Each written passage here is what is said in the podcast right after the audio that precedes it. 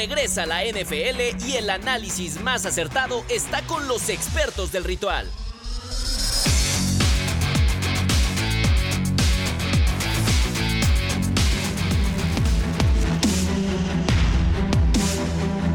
Saludos a todos, bienvenidos a Ritual, el podcast equipo completo. ¡Qué felicidad, Andy Sola! ¡Qué gusto! Coreback y receptor. Feliz ya con eso año. la armamos, ¿no? Feliz año. Mejor dinámica no puede existir. ¡Qué felicidad! No, la verdad es que extrañamos a Lalo y a Gabo, pero bueno, estamos en fechas importantes y hay veces que se nos complica, pero No, bueno, no, sin duda. mucho de qué platicar. Bueno, a ver, semana número 17 del Y la NFL, 18 muchachos. Antes que nada, feliz 2024, que vengan grandes cosas. Ojalá su equipo esté en posibilidades de clasificarse a los playoffs. Ojalá. Y si es así, pues ojalá y ganen, ¿no? Les deseamos lo mejor Nuestro en esta recta final del, del, año, nuevo es ese, que ojalá su equipo logre clasificar. Exactamente. ¿Qué, qué No más? sabemos O sea, a quién le ¿Qué mejor sentimiento puedes tener hacia otra ese, persona? ¿no? Ninguno de esos. Eh, Muchachos, la verdad es que es un gusto, es un placer. Llegamos a la recta final, a la parte más emocionante de la temporada. Y se nos vienen los playoffs también a la vuelta de la esquina. Exactamente, estamos en la semana 17 ya por entrar a la 18. La 18 es esa semana donde todo se acomoda, es como la última semana del año, es donde tienes que empezar a poner los propósitos, empezar a poner las cosas como Por eso el calendario perdón, cambia también, ¿no? También el calendario cambia para esa última semana. Pusieron al partido de los Bills contra Miami en prime time en domingo. Me que va a parece estar más fenomenal atractivo. porque ahí también se definen ciertas posiciones y Claro. también se definen cosas para otros equipos eh, que pueden pues de cierta forma entrar a los playoffs. Pero si te parece vamos por tema. Ok, ¿no? vamos por partes, me encanta. Los Ravens están haciendo un trabajo espectacular. hoy por hoy son el equipo a vencer La en verdad, la NFL. la verdad. Y al principio de la temporada, y ahora sí lo podemos decir a la semana 17, a una semana de temporada regular, de terminar la temporada regular, ni siquiera los teníamos en nuestras pláticas. Empezábamos con San Francisco, empezábamos Sí. con otros equipos. A ver, es Los sorpresa Bills, no porque ganen No, no, no, juegos, eh, porque los Ravens, no, no, y es que estoy de tu lado, porque los Ravens son un equipo que se está tratando de reinventar desde hace mucho tiempo y se han quedado en ese último peldaño de poder acceder mucho más allá. Pero me parece que nadie pensaba que este año fueran a ser el primer sembrado de la conferencia americana. O sea, al final de cuentas, es un grupo de jugadores que no son destacados. A ver, tú empiezas a ver línea Bueno. por línea, nombre por nombre. A ver, temas de Pro Bowl, escasos completamente. Sí, hoy por hoy me parece que tienes a un eh, Lamar Jackson que para mí tendría que ser el MVP de la temporada, Yo ¿no? creo que va tendría por que ser el el jugador MVP. más valioso de la temporada regular. Tienes uno del Beckham Jr. con buen rendimiento, me parece Gus que está jugando muy bien. Regresó eh, a un nivel competitivo alto. Lo de Gus Edwards y, y Hall, ¿no? De Bryce Hall, el corredor, me parece que se sumen un cúmulo de buenos esfuerzos. Ninguno de ellos es un De corredor que te va a dar más de mil yardas por temporada No. o que probablemente tengan performance destacados. Safe Pero en conjunto funcionan. Safe Flowers para mí es uno de los nuevos nombres más importantes. No lleva poco tiempo en la NFL. Esta tendría que ser su mejor temporada en la liga, la verdad. Lo está haciendo muy bien, tiene herramientas importantes. La semana pasada lo dije con la baja de, de Mark Andrews, muchos eh, se, se preocuparon por cómo iba a ser el accionar a la ofensiva. Pero a ver, Likely está teniendo también un cierre Ah, de sí. temporada espectacular, un ala cerrada que apareció en el roster, ¿no? De la nada y que ha empezado a entregar dividendos al equipo. A mí me encanta, de verdad. Para mí, la parte más fuerte de los Ravens está en la defensiva. Totalmente. Los grandes nombres. Me preocupa el perímetro. Se han lesionado jugadores importantes, ¿no? El tema de Hamilton. Eh, esperemos que pueda recuperar eh, algunos elementos de cara a lo que viene en los playoffs. Pero para mí, verdaderamente, esta defensiva es de campeonato. Tienes un Ruquan Smith que es pro bowler, que es verdaderamente uno de los más importantes. Fortificaron su línea defensiva de muy buena manera. Y el grupo de linebackers que simplemente han demostrado que pueden ser la peor pesadilla de las ofensivas. Hoy por hoy, para mí, en conferencia americana y nacional, el equipo a vencer son los Ravens de Baltimore. Voy a rescatar dos cosas de las que dijiste que me parece que van de la mano. Una es, a lo mejor no hay jugadores que te generen mil yardas. ¿No? En, en temporada o por juego te generen 400, etcétera. Pero esto también va de la mano con la ventaja que tienes de que si tienes lesionados, como lo tienen ahora en su roster, te da una estabilidad muy diferente. Profundidad en las Ravens, posiciones, ¿no? Creo que Ravens ha sabido utilizar la versatilidad de sus jugadores y entonces no encasillarse con uno. ¿Qué pasa si te lastima a Christian McCaffrey? Puta, Gritas, o sea, ¡qué miedo! Tienes una baja ¡Qué miedo! ¿Qué pasa si tienes mal en Miami a Waddle? ¿Qué pasa si tienes a, a- ¿Quién más está lastimado en Miami fuerte? Eh, Mo- Pues, obviamente, no, no, bueno, lo de Bradley Chubb, ¿no? Que es la baja más sensible que tiene refiero. Miami de Creo cara que a los los. Ravens, dentro de sus eh, malas fortunas de tener lesionados y tener ahorita varios jugadores que están caídos, tienes muchísimo de dónde agarrar y han sabido distribuir muy bien el peso. No, por eso Entonces, por eso a Lamar están jugando de buena O sea, porque forma. hoy ejecuta sin grandes nombres, sin Totalmente. estelares, sin reflectores. Y me parece que por ahí justamente los Ravens usaron esta bandera de ser medio eh, desaparecidos, no tratar negro, de como- ser protagonistas durante las últimas semanas y, y creo que muchas personas no lo tenían hoy por hoy en el radar y para mí los Ravens, obviamente en local, porque vimos el partido del fin de semana como locales, quiero ver quién se va a meter a Baltimore a tratar de ganarles en un partido de playoffs. Va a Esta estar era la durísimo. pregunta realmente oficial, era qué equipo le va, va a poder ganarle ¿no? a los Ravens cuando vienes de enfrentar a Miami con 56 puntos a 19, San Francisco Filadelfia, sí, 33 a 19 y te toca un partido contra los Steelers que para mí es mero trámite, ¿Quién que puede ser muy bueno. A ver, es puede ser muy divisional. bueno para los Steelers. Es divisional y Pero sabemos que los divisionales se cuecen aparte. Y te voy a decir, los Steelers todavía pelean Es lo que te iba a decir. de Si lo pones en una balanza, realmente es importante para los Steelers, Sí. más que para Ravens. Para Ravens creo que puede ser un buen, una buen- un buen cierre de temporada, como para saber perfectamente dónde estás parado, pero realmente es más importante para los Steelers. Yo a no bajaría el ritmo si Yo fuera no los Ravens, sobre todo por el orgullo, porque es una de las más grandes rivalidades. Y ojo, hay que tener con Mason Rudolph, ¿eh? Tiene Ah, el mejor Sí, rating sí, de pase hoy por hoy en la NFL por encima de Brock Purdy. Y tiene una esperanza enorme. A ver, bueno, si sigue con este rendimiento, bien. y lo de George Pickens, qué Ah, locura, Pickens más de mil yardas. locos. Tiene unas atrapadas cada semana. Este señor es ¿por un qué? espectáculo. Me ¿por encanta lo de qué- los ¿Por Steelers. qué si tienes esos elementos funcionando, tu equipo tiene tan mala temporada? O sea, también es como, ok, es lo que decíamos. Pueden dos jugadores estar haciendo una cosa espectacular, pero todo lo demás no está funcionando. Entonces, ¿qué prefieres? ¿Un equipo que no te tenga los números al tope o que te tenga el terreno funcionando? Fue una temporada donde tuvieron que utilizar a tres corebacks, donde Muchas Najee bajas. Harris no tuvo su mejor Sí, sí. temporada, ¿no? El tema del acarreo de balón tal vez no les facilitó tanto establecer el juego terrestre, la línea ofensiva requiere renovarse. O sea, me parece que hoy por hoy estamos hablando de un equipo que tiene posibilidades, que se puede colar a los playoffs, pero No, yo ya no sé qué papel vayan a tener ya en postemporada. Sí, o sea, contra no qué equipos te vas a enfrentar. Va a ser Sí, complicado, porque hoy por hoy no es el roster más destacado, pero hay posibilidades y ya entrando a playoffs cualquier cosa puede pasar. Nos desviamos, pero bueno, cerrando el tema. No, bien, en sabemos Ravens, muchas cosas. Exacto. cerrando el tema de Ravens, viene también la semana de descanso por ser el sembrado número uno. Y pues se va a enfrentar en los playoffs a varios equipos que evidentemente llegaron con buenas marcas, pero que en mi muy personal eh, opinión creo que siguen teniendo mucha estructura, siguen teniendo mucha posibilidad de pasar y pasar y pasar. Y ya bien lo decían, no sé por qué, si sea cierto o no, pero este tema del logo, eh, los colores del Super Bowl, etcétera, pues pintan y apuntan a Para que, que sea que los Ravens pueda contra los llegar- 49ers. Pues no sé si 49ers. Su teoría de la conspiración Ravens- me encanta. A ver, Ravens pero sí poner un poquito el contexto para la gente que no lo sabe. O sea, hay una Ah, teoría de la conspiración que dice que los últimos Super Bowls se han determinado por los colores del logo oficial del partido. Es Entonces, dado, ahí hemos visto, ¿no? O sea, el O sea- partido entre Bengals contra Rams, pues ahí estaba la combinación de sí, colores, ¿no? Este año se dice que podría ser por el morado y el rojo, Bueno, ¿no? que también podría ser Kansas. también. O sea, vaya. Pues no, porque ya no habría morado del otro lado en la nacional. Entonces tendría que ser los Ravens, si es que es morado. Sí, bueno, en la Teoría de la conspiración, muchachos. Morado ¿Ustedes creen en eso o no los creen en Vikings eso? y los Ravens, pero bueno, sí. Difícil. Habrá que. Vikings todavía tiene posibilidades. Que. Vikings todavía está en la milagro, Pero bueno, eso, eso con los Ravens. Ahora, eh, del otro lado de la moneda y de un equipo que, a contrario de lo que platicábamos de Baltimore, hablamos toda la temporada y que hoy no creo que se esté desmenuzando ni se esté cayendo a cachos, pero sí está teniendo serios problemas en el terreno de juego, son las Águilas de Filadelfia. Claro que sí. Eh, Peor momento para caerse. Creo que sí es el peor momento, sin duda. Eh, pierde con un equipo que llega a 3 a 12, eh, que son los Cardinals. Sí, sí. Eh, da 35 puntos que ni siquiera el otro equipo había dado en toda la temporada. Cede 400 yardas. Jalen no se ve ni siquiera concentrado. La defensiva que habíamos dicho que era brutal. Perdón, pero para mí hoy no es una defensiva que llegue a playoffs No, no de es forma porosa, es porosa y está cometiendo O errores. sea, se deshacen de su, de su coordinador defensivo hace tres semanas pensando que va a haber un cambio positivo. Matt Para mí Patricia. es el peor cambio que pudimos ver de las Águilas de Filadelfia. No está se lo estoy echando a él. No, no, no. A ver, Yo y te voy a decir una cosa. Es un hecho. Se cayeron a pedazos en esta recta final de la temporada. Se mantuvieron como los grandes líderes, los primeros sembrados gran parte de la campaña. Y, y eso es lo complicado. Y lo hemos dicho. Es de momentos. La NFL es de momentos. Y hoy por hoy, el mejor momento lo están teniendo los Ravens. Y uno de los peores lo está teniendo el equipo de Sí, Filadelfia. caray. Y está tan cerrada la conferencia nacional que de haber sido segundos sembrados antes del partido, con la derrota se fueron hasta el quinto lugar de la conferencia nacional. O sea, estamos hablando de eso. Y, y lo cierto es que en las semanas pasadas platicamos acerca de que Filadelfia tenía en sus propias manos el Sí, futuro de cómo iban Sí. a entrar a los playoffs. Sí. Lo dejaron escappar, porque no era ni por mucho la parte más complicada de su Tenías calendario. a los Giants. Sí, sí. Brother, O sea, Tenías perdón, a pero ya ni nosotros. Tenías a, a A Cardinals Arizona, y vas contra los. Giants otra vez.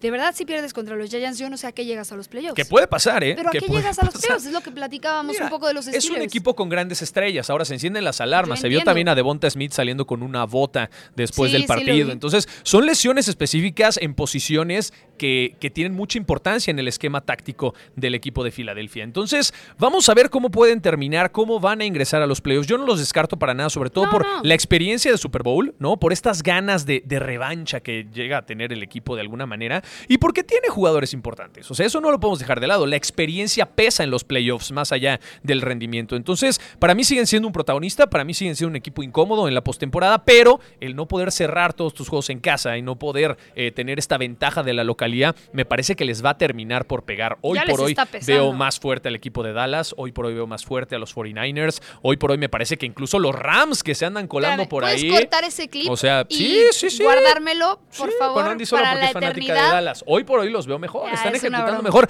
No, No, les sí, duele sí. nada, entonces Y, probablemente no es que lleguen más lejos de, de lo que están hoy. No sabemos en playoffs si se van a caer. Pero vaya, sí, sí de lo que pensamos que las águilas eran sobre los vaqueros de Se Dallas, cayeron, se cayeron. hoy están es mucho hecho. más arriba. Yo creo que lo que le está pasando literalmente es están teniendo un juego ofensivo irregular y un juego defensivo donde no saben hacer grandes paradas. O sea, donde eh, el trabajo no es malo, pero cuando se viene la presión no está No, no, funcionando. y le están pasando a los dos favoritos de la temporada, los que llegaron al Super Bowl el año pasado. Los Chiefs no están en su mejor No. versión y Filadelfia tampoco. Entonces, claro que es un tema de considerar viendo cómo está el cierre de otros equipos que están teniendo un mejor rendimiento en esta época del año. Jalen, revive. Jalen Hurst. Revive, por favor. Vamos a ver, vamos a ver. Bueno, qué vamos a ver. Está interesante. A ver, ahí viene otra llave que, bueno, no otra llave, más bien otros dos equipos que me parece que es como. Es como cuando los Cubs ganaron la Serie Mundial hace, hace mucho tiempo. Bueno, no mucho, ¿qué será? Como unos seis años probablemente. rompiendo maldiciones. Exacto. rompiendo maldiciones. Browns y Lions, dos equipos que nunca han logrado, ¿no? Eh, Sí, sí, esta- sí. Este gran triunfo de llegar y, y coronarse, llegar a su primer Super Bowl sería mágico. Estamos hablando de una temporada que para mí ha sido como de muchos altibajos, que ha sido muy sorpresiva, que de pronto nos ha callado la boca, creo que a todos nosotros. O sea, incluso a, a los No, que más no, fanáticos sí, sí. somos, tanto los patriotas como los vaqueros, que de pronto sabemos que nuestros equipos son una basura a veces y de pronto son una Lo mío es maravilla. atípico, Andisola. Yo no estaba acostumbrado a estas Eh, cosas, bueno, pero bueno, Qué esa bueno, es otra que, historia. qué bueno que no te dolió mi comentario. este, pero bueno, eh, puntualizando en estos dos equipos que dos creo que van a ser la sorpresa, sorpresa. en los playoffs, eh, empezando con los Browns, donde un Joe Flaco llega por ¿Qué sorpresa después Una de la las grandes historias del año. ¿eh? Y me parece. encanta lo que está pasando. Exacto. en- si, me- en si me dijeras, ¿cuál es la sorpresa de todo el año? Para mí hubiera sido Joe Flaco. Y, y eso que lleva pocas semanas, porque entiendo que no es que te voy a decir algo. O sea, la ahí se van a estar ¿no? compitiendo. Para mí, Joe Flaco es el regreso del año. Pero Damar MVP, ¿no? Hamlin es también el Bueno, también, obligado sí. moral por toda la situación que se vive en Pues la por NFL. ahí, ahí en, Entre esos dos se en va a la dividir. ¿eh? NFL incluso eh, evidentemente ponen a Lamar Jackson como uno de los grandes MVPs. De la Él va a ser el. MVP, Purdy no hay duda. También está por ahí, pero ya empiezan a hablar incluso de un Joe Flaco porque está rompiendo incluso los récords que tenía cuando estaba jugando. No, no, y de los mejores corebacks que ha regresar. tenido los Browns en cuanto a Es estadísticas se refiere. Increíble, tienen Entonces, un sí, Njoku ¿quién que también está jugando de maravilla, una defensiva espectacular y unos Browns que también enfrentaron, si no me equivoco, fue a los Steelers, ¿no? En esa, en esos playoffs donde parecía que iban a pasar y los Steelers los hicieron pedazos No, los y era Browns como el haciendo sueño que bien se las cosas desde hace un tiempo. hace dos temporadas. Sí, sí, a ver, este, esto tampoco es fortuito. Se viene no, no. trabajando muy bien. Ahora, lo que sorprende es que de repente con Deshaun Watson no tenías esta mística, no, tenías. Incluso el equipo se le ve compenetrado, ¿no? Hay una buena vibra, hay una buena energía dentro del vestidor. Entonces, para mí, me encanta lo que estamos viendo porque a últimas fechas, pues los Browns y Detroit eran los equipos del fondo de la clasificación y del fondo de la tabla. O sea, al final de cuentas, han sabido construir muy bien en estas últimas años de draft, debo, Sí. debo decirlo, ¿no? Con buenas contrataciones, con, con jugadores de experiencia, pero me gusta. Por ejemplo, en Detroit me gusta mucho el tema del cambio generacional. Llegan jóvenes con mucho talento, y- con buenas posibilidades. Sí, sí, es lo mismo. O sea, también tiene una buena mística y un buen funcionamiento, pero no tienen los grandes nombres tampoco, a pesar de que tienen jugadores talentosísimos en cada una de las posiciones. A mí me encanta cómo la redención de Jared Goff, después de cómo salió de los Rams, hoy por que hoy no está peso, funcionando. ¿no? O sea, que decías, Y la defensiva va a está ser jugando a la perfección. forever o va a ser el segundo. Sí, sí. Y la verdad es que entendió perfectamente a dónde tenía que ir. Y lo que decías, creo que tener un roster joven lo hizo a él re- revitalizarse de cierta forma y aprender a los tener... aires, la energía, Exacto, la pero la verdad mueves. es que su línea ofensiva está muy bien armada y los Lions saben perfectamente por dónde moverse. Y el tema de ser subestimado a veces les les hace bien a los equipos en la NFL. ¿Por de qué? Porque no están sobre ellos, porque los medios no están atacando constantemente, porque la presión del vestidor es muy distinta. Y Ahora, creo también que estos dos eso en playoffs se acaba. ¿eh? Por O eso sea, te digo, en eh, playoffs temporada punto y aparte, es hasta donde hemos llegado, sí, totalmente. Hay que ver cómo reaccionan Sí. ante la presión, también estoy de acuerdo con eso. Y rápidamente, el tema de los Browns, tienen playmakers en todas las posiciones. En O sea, han sabido recuperar muy bien a Mari Cooper. Tienen hoy por hoy un, un, eh, un Garrett que me parece que va a terminar por ser el defensivo de la temporada. O sea, yo estoy entre Garrett, entre Josh Allen de, de los Jaguares y entre Micah Parsons. Me parece que ¿De de, ahí- defensivo? de- de Dallas. Me parece que entre esos tres tiene que estar el Y mira, defensivo del de año. Increíble. Trabajan mucho, trabajan mucho. La ¿Y verdad por es qué no se quedaron? Les va bastante bien. O sea, al final de cuentas ahí están eh, los resultados No, sobre sí, la mesa. totalmente. Entonces, bueno, creo que estos dos tendrían que ser por naturaleza los, los elegidos a ser los caballos negros, los underdogs, Y de ¿no? Para dos, la ¿a carrera de cuál verías como Para- Yo veo mucho más sólido al equipo de Detroit. Totalmente. Para mí Detroit está jugando mucho mejor. Y que no hemos tocado el ¿Por qué no está el tema de ese polémico de los dos puntos? Porque Ahí ella le va a vamos, Dallas. ahí vamos, yo lo ¿Por qué traigo. le va a Dallas? Yo lo traigo, Ah, yo lo traigo.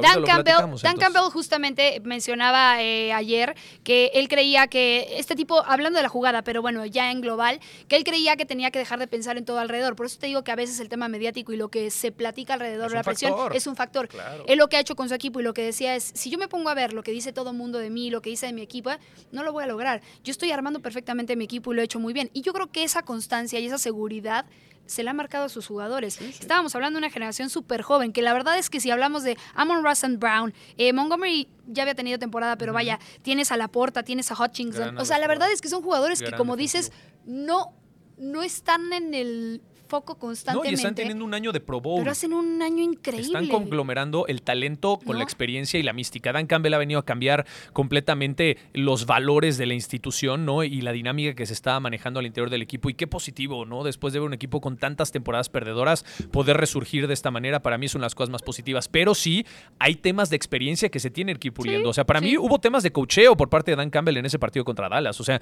no solamente fue el tema de la conversión de los dos puntos No, y la no, polémica de las cebras. Digo, o sea, va eso mucho más allá vaya, por que ver, oportunidades que, dejaron escapar a lo largo del duelo. Sí, porque entonces ¿no? tendrías por una temas de decisiones de, reloj. puntos y no de uno. O sea, Exactamente. también- Entonces también Dan Campbell comete sus errores, pero está en este punto de poder experimentar previo a que arranquen ya los playoffs, porque eh, ya que arranquen oficialmente, pues ya no va a haber vuelta atrás. ¿no? Aquí tienen que mostrar su mejor versión. Pero bueno, al final de cuentas, me parece que sí, al ser terceros sembrados de la conferencia nacional, pues tendrán por ahí algún enfrentamiento. Mira, hoy por Duro. hoy se estaría enfrentando a los Rams de Los Ángeles. Ese sería un duelazo. O sea, Sería para mí va a ser de grandes puntos y evidentemente. Los Rams no ha sido como se va a jugar al límite. favoritos durante Pero la están temporada, cerrando muy pero bien la cerraron, campaña. sí, y o sea, tienen jugadores con experiencia de Sí. Super Bowl que no que te puede los ayudar muchísimo, Exacto, exactamente, que- son que las dos no realidades. Totalmente.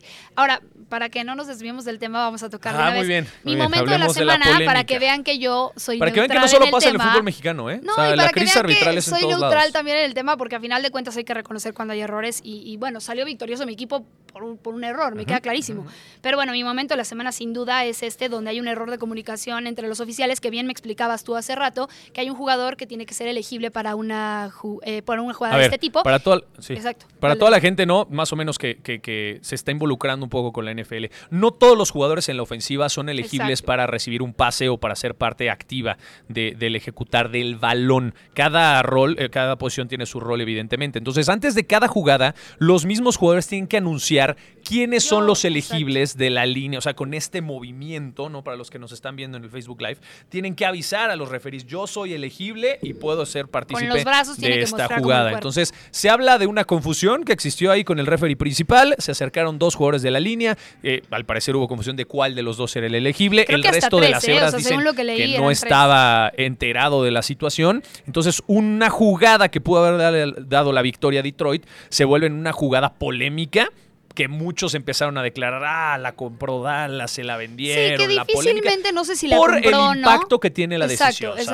Sabemos, tenemos que entender Ahí que es por donde eso entra creció. un, un- también un cuestionamiento muy grande de no sé si realmente la compró no, no sé, No, no, no, no, quiero no, meterme en ese tema A ver, porque yo confío tema de mucho que en no, la no, NFL, ver, no quiero caer en eso. fuera. Exacto. Pero fue un error de Pero las fue un error totalmente. Así tal cual. Y tan es un error que estos oficiales no van a poder estar pitando, como quien dice, en, En los playoffs, ¿no? Se eh, ningún juego. la. Porque, pues sí, definitivamente ya se dio la opinión. Lo bonito de esto y lo que le quiero dar a favor a los Lions es justamente Dan Campbell, que es el head coach de este equipo, sale a comentar que él ya le dio la vuelta a la página, que no puede quedarse viviendo en los errores, que si se queda trabado ahí, pues se va a quedar No, trabado. y ya aseguró el primer lugar de su división también. Exacto. o sea. Entonces, no estoy diciendo que esté bien por su actitud, simplemente estoy diciendo, ese fue mi momento de la semana porque no estuvo bien, pero también la buena actitud del equipo de los Lions creo que eh, te deja buenas cosas. No, y que se una en su trabajo, actitud, ¿no? Y no están preocupados Hay por cosas actitud externas al Sí, equipo. Me parece muy positivo, en verdad, lo que está pasando. Mi momento de la semana, Andy Sola, mi momento de la semana. Fueron las semifinales del cumpleaños. college. No, nada más allá de mi Fue su cumpleaños, ¿no? cumpleaños, obviamente. pero bueno. Fueron las semifinales Oye, del qué college. padre, qué sí. duelazos echaron Sí, por allá. Eh, Seahawks y Washington contra Longhorns fue un juegazo que se definió en el último cuarto. Y lo de Alabama contra Michigan, dos de las más grandes mentes del deporte. Jim Harbaugh, el ex eh, head coach de los 49ers, enfrentando a Nick Saban, que es Sí, la gran leyenda del fútbol colegial. Dos grandes instituciones, dos programas exitosos en Estados Unidos. Y me encanta cómo los Wolverines han venido desde atrás, ¿no? Las ejecuciones. JJ McCarthy me parece para mí un coreback muy talentoso, ¿no? Que, que, que acompañado de una gran defensiva y de una mística y una ética de trabajo que tiene Jim Harbaugh, los puso, eh, o, digamos, en esa línea para poder competir ante Alabama, que parece muchas veces invencible Sí, sí, porque sí. es de las grandes potencias. Pero lo hace muy bien, un duelo que se va hasta tiempos extras incluso, donde logran anotar por tierra y después la defensiva que tuvo que fajarse y detener a Alabama de alguna manera. Para mí está espectacular y el lunes 8 de enero se va a llevar a cabo la gran final que será entre los Wolverines de Michigan y los Huskies de Washington. que Y de ahí pueden bueno. salir también buenos elementos. No, prospectos, hay que echar ojo para todos los que no ven el college, ahí hay ahí hay prospectos. buenos, sí, sí, hay que echarle un ojo y sí, sin duda fue una semana importante. Perdón que me salga el la. NFL, Andy No, Sola, pero ese fue me mi parece momento que de la sigue semana. siendo parte de la Los NFL porque al final de cuentas son los jugadores que vamos a ver la temporada Me siguiente seguramente. ¿Y tú? Yo ya me quedé con mi momento de la semana que es el de Dan Campbell diciendo que los oficiales metieron la pata duramente, pero ese era Pero mi ganó su semana. equipo, es lo más importante, ¿no? Ganó el equipo de No, Andy Sola. y, y te voy a ser súper honesta. Ese día yo no pude ver el partido completo, me eché un resumen. Muy bien, muy me bien. enteré mucho más tarde que había pasado esto y sí dije como... Pues sí, en el momento, cuando me enteré que ganaron, dije que qué bonito. Cuando ya me enteré cómo ganaron, dije, pues ya no Bueno, que al final bonito. estuvo fuera de las manos mira, también de exacto, Dallas. Dallas también no tendría que concretarse nosotros, sí. en sus resultados y olvidarse eh, obviamente de la polémica, porque queda una semana más para ajustar, ajustar piezas. detalles, ¿no? Sí, Pero sí. bueno, vamos a ver qué tal nos va contra Washington. Me gustaría pensar que no debería de haber ningún Deberían de dominarlo, ¿no? Pero mira, yo con este equipo que amo, cosas. no me confío.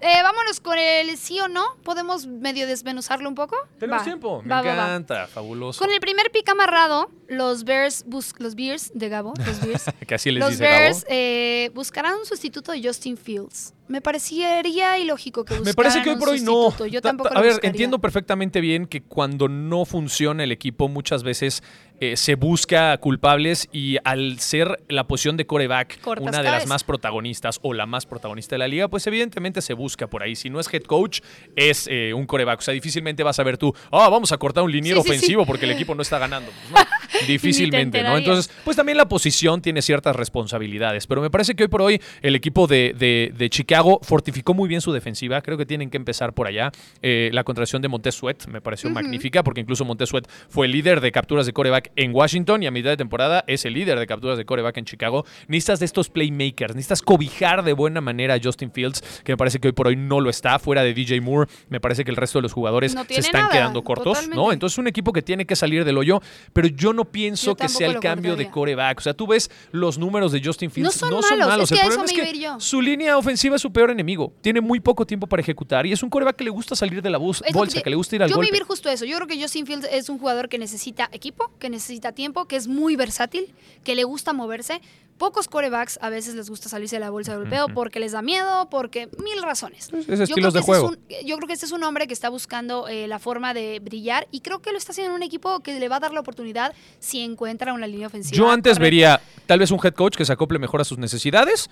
Y antes fortificaría muchas otras posiciones. Y entonces, ya si tienes tú sí. tus posiciones fortificadas, ya, Ya puedes empezar a echarle la culpa al coreback. Pero no solamente Sí, yo no por ser el protagonista y es el que está en los reflectores, es el culpable de lo que está pasando en. Chicago. Va mucho más allá. Estoy de acuerdo. Muy Eso, bien. Primera, que estamos de acuerdo. De acuerdo en 2024, Anisola. Qué felicidad. Estamos que sea un gran año. derecho, que sea un gran año. Los Bills se quedarán con el este de la AFC. Ay, me encanta ¿Contra porque todavía se determinan muchas Ah, cosas. contra Miami, contra Miami. Contra Miami, cierto. es el partido de prime time Sí, el domingo. Todavía se determinan muchas cosas. Incluso Bills podría llegar hasta sin posibilidades Oye, de clasificarse a playoffs a ese cucho, partido, ¿no? ¿eh? Pues un, no anda al hombro le 100%, anda, no un anda al hombro le anda 100%. fallando, amigos. Y tiene varios eh, jugadores medio Para mí es una de las historias más escandalosas de esta temporada, porque los Bills están en esa posición de ser los primeros sembrados. O sea, tú ves el roster, tú ves lo que, ha- lo que han ejecutado las últimas eh, temporadas. Son protagonistas y que hoy por ahí han caído hasta la sexta Sí, posición por detrás de Miami. No, no, por eso te digo, es sorprendente que han sido Sí. tan irregulares con el roster que ostentan y la propuesta que tiene Sean McDermott y lo que ha demostrado en las últimas temporadas.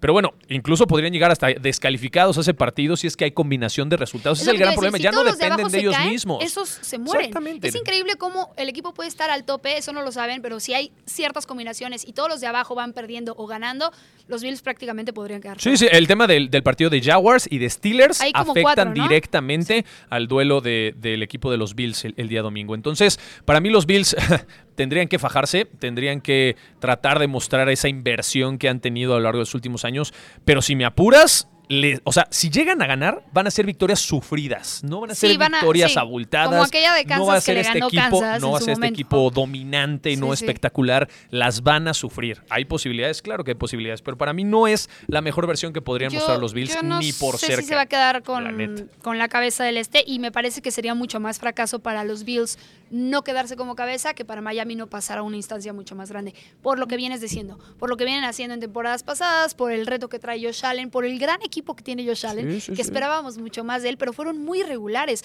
O sea, las primeras y diez de, de- de Allen y todos los primeros tiempos de, de los partidos para él fueron de verdad un- eran una tragedia. No, y hubieron bajas en la defensiva también, lo que en algún momento fue una tiempo.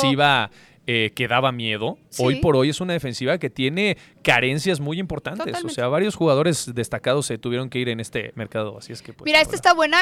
Vamos a ver qué tan, qué tan honesto es Pablo. ¿Qué de tan honesto es Pablo de Rubens? ¿Sabe? Nos vamos a poner a ¿Qué prueba. me equipo fue la mayor decepción?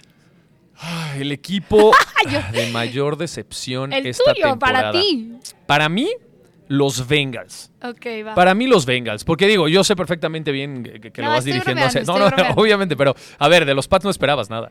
Los Bengals eran No un sé, equipo porque- de Super Bowl. Porque dices que estás sorprendido de lo de los Pats, entonces no sé qué esperabas en No, no, pues sí, es un año atípico, Andy Sola, pero eso es punto y Pero entonces, aparte. ¿cómo no te va a Para mí el fracaso más grande es el de los poco, Bengals. pero ¿sí te va, va- va, ¿Por qué? a. Porque es un equipo con estatus de Super Bowl. Porque es un equipo que no solamente depende de Joe Burrow, que tiene un, un cúmulo de grandes jugadores. La defensiva me parece que es la que se cayó completamente, una defensiva que tiene muchas carencias, una defensiva que no mantuvo peleando a su equipo a lo largo de la temporada. Y a ver, o sea, e- e- el coreback suplente lo ha hecho muy bien. La verdad es que mis respetos. Esta ofensiva ha tenido momentos bien interesantes. O sea, T. Higgins recuperó eh, cierto nivel competitivo. Hoy por hoy es mucho más importante que llamar Chase en la ofensiva, obviamente sin demeritar, pero esta complicidad que existe entre Burrow y llamar Chase ha pegado, obviamente, ¿no? Pero el cambio que han tenido que buscar tuvo lesiones, pero para mí es el gran escándalo de la conferencia americana. O sea, para mí tuvo que haber sido Ravens, Chiefs, Bengals Bueno, y después los Rams. Si buena- hubiéramos, sí, perdón, sí, sí. los Bills, si hubiéramos hablado al principio de la temporada.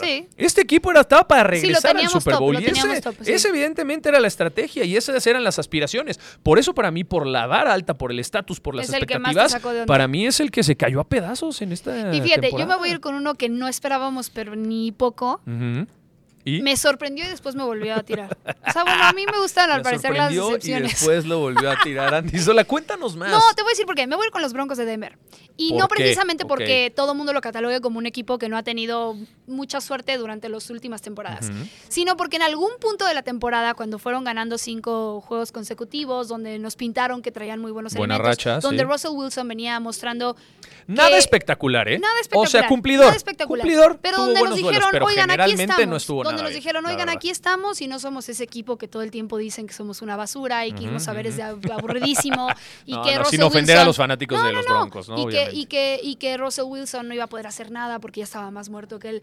No es cierto. O sea, yo creo que hubo un momento de Russell Wilson donde demostró que pese a los años que ya tiene de carrera, pese a todos esos comentarios negativos contra él, trató de rejuvenecer eh, en lo que podía y trató de hacer mucho más. Tenía, creo que buenos jugadores en el entorno y no pudo hacer más. Para mí esa fue la decepción porque llegó un punto en el que creo que nos emocionaron. O sea, llegó un punto en el que dijimos, neta, los Broncos van cinco no, juegos al hilo recuperaron ganados". muy bien cuando Y arrancaron de una pronto fue temporada como de, bueno, volvemos a ser los Broncos. Gracias. No, y bye". quedaron eliminados apenas esta- ¿Sí me este fin de semana. Tampoco Ajá. estuvo tan sencillo, lo bueno, pelearon sí se vio bien. la caída de nuevo. A ver, y yo me sumo contigo porque para mí fue un verdadero fracaso la, el ejemplo de gestión deportiva que tiene el equipo de Denver. ¿Cómo puedes, o sea, gastar la millonada por Russell Wilson, traer, apostar por él, después entrar en temas de cláusulas, querer quitarle un dinero asegurado que él ya tenía, tratar de modificar un contrato que ya está firmado. O sea, por eso pusieron eh, el cambio de coreback, o sea, por eso mandaron directamente a Russell Wilson, ahora que estuvo activo en la banca. Yo tampoco entiendo si lo vas a relegar, Sí, sí, sí, si ¿para quieres qué? negociar con él, si no estás de acuerdo, ¿por qué sigue activo en la banca? A ver, querían, yo entiendo que quieren probar otras posibilidades en la posición de coreback para saber si el próximo año serán sustentables y si pueden mantenerse compitiendo. Pero para mí esa relación entre Russell Wilson y Denver, pues prácticamente está destruida, ¿no? Prácticamente tiene que ir por otro No, lado. van a moverse, pero a mí la claro. gestión deportiva de Denver, esta, esta campaña me sorprendió, pero de manera negativa. O sea, Pues ahí yo está, te lo ese es como el ahí. que más te... Bueno, a mí Sí, en sí. general, por eso hay muchas más razones. Y luego ves un más como me- coreback de Denver y dices, o sea, ¿qué? Este brother. Pero bueno, tiene algunos bonos. Hace tiempo, desde el año pasado no jugaba. Pero bueno, de cierta manera hubo momentos interesantes. Para mí, yo estoy de acuerdo contigo. Denver Sí, también creo es que uno de los grandes es uno de los grandes fracasos de la temporada. Y ya nada más para cerrar, porque ¿cuánto nos queda? Ya nos tenemos que despedir. Bueno, nada más así Este es tu rápido. programa, Andy No, Por rápido, favor, date tu rápido. tiempo. No pasa Entre nada. Lamar Lamar y Jackson Purdy, y Brock ¿a quién Purdy. le das el MVP? No hay duda. neta, y nada te lo voy a decir así de bote pronto. Sí. Lamar Jackson. O sea, en Ni los ni por enfrentamientos. lo que ha hecho Purdy como de Entiendo lo que ha hecho Purdy, pero en los enfrentamientos uno a uno. Cuando Claro. tenías que cargarle la responsabilidad Sí, a estos lugares, pues Lamar Jackson sí respondió. Y Brock Purdy se quedó corto. Ese partido contra los Ravens, tres intercepciones, cuatro intercepciones. O sea, Hijo, pero también está No, cañón yo que entiendo, por uno, o sea, pero- es lo que pero decimos, comparas en el somos frente a frente. O sea, tuviste No, 18 juegos que son muy, bueno, y no, lo, 17 y no juegos lo estoy sepultando por un juego. Ajá, No, no. Ha tenido sus errores, la verdad. Sí. Y hoy por hoy te voy a decir que el que mejor ejecuta, el que mejores Sí. decisiones toma y del que más depende su equipo es Lamar Jackson. Claro que es un deporte en conjunto y todos juegan. Pero hoy por hoy la mayor carga y responsabilidad la tiene Lamar y ha contestado de manera positiva. Yo por ese factor pondría por encima a Lamar del resto de los competidores hoy por hoy para la No, competencia. nomás de te puse esos dos porque podríamos hablar Sí, de sí, 10. sí, sí, sí, Christian McCaffrey podríamos está, aventar, o sea, pero para mí, sí, Stroud bueno. podría ser obviamente Sí, el, novato, bueno. ¿no? ofensivo Sí. más importante de la temporada, junto con Puka Nakua, por ahí se lo van a estar peleando, pero para mí tendría que ser Lamar Jackson el MVP de la temporada 2023-2024. Ahí está, solo con eso Sí, queríamos señores. cerrar. Pablo Rubén, Sandy Sola, nos vemos la próxima semana. Esto es ¡Qué emoción! Se acaba. ¿Cuál más, emoción? 18 Yo cada vez semanas estoy más Andy, triste. para saber cómo va a estar el panorama general de los playoffs. Ah, hoy va en vivo. Ah, Queremos sí. invitarlos, muchachos, a todos los que nos escuchan. Si es que est- están escuchándolo hoy martes a las 4.30 de la tarde, tendremos programa en las plataformas digitales de Azteca Deportes. Ahí nos vemos en Ritual el Resumen. Qué felicidad. Que estén muy bien. Feliz año.